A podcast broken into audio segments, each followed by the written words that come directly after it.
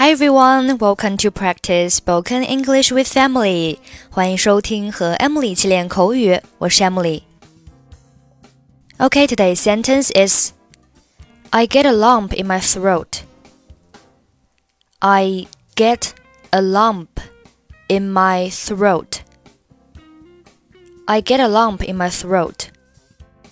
Lump, L U M P, 名词，表示肿块。 Throat, t h r o a t，名词，表示咽喉、嗓子。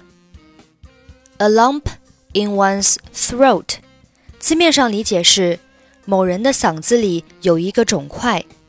它的意思是因为愤怒或情绪激动而咽喉哽咽。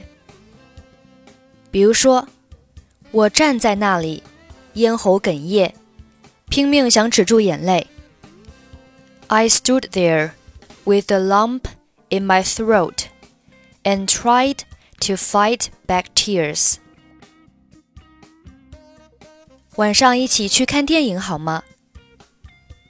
Are you going to the movie theater with me tonight? 有什么好片子吗？Is there anything good playing? 泰坦尼克号今晚上映。 这可是大片啊！Titanic is playing tonight. It's a blockbuster. 是吗？我也要去看看。Really? I want to go too. 好的，咱们晚上在电影院门口见吧，不要迟到啊。Okay, let's meet at the movie theater entrance tonight.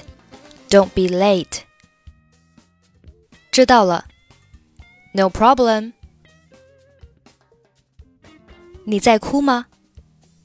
Are you crying? 我一看悲剧电影就很难过。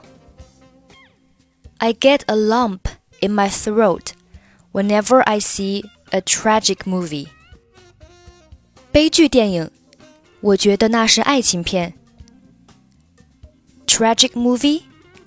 I think it's a love story. 可是他们的爱情很感人啊。But their love is touching. 你真是多愁善感。You're just too emotional. Are you going to the movie theater with me tonight? Is there anything good playing? Titanic is playing tonight. It's a blockbuster. Really? I want to go too. Okay, let's meet at the movie theater entrance tonight. Don't be late. No problem. Are you crying? I get a lump in my throat whenever I see a tragic movie. Tragic movie? I think it's a love story. But their love is touching. You're just too emotional. OK, that's it for today. 获取节目完整文本，欢迎关注微信公众号“英语主播 Emily”。I'm Emily. I'll see you next time. Bye bye.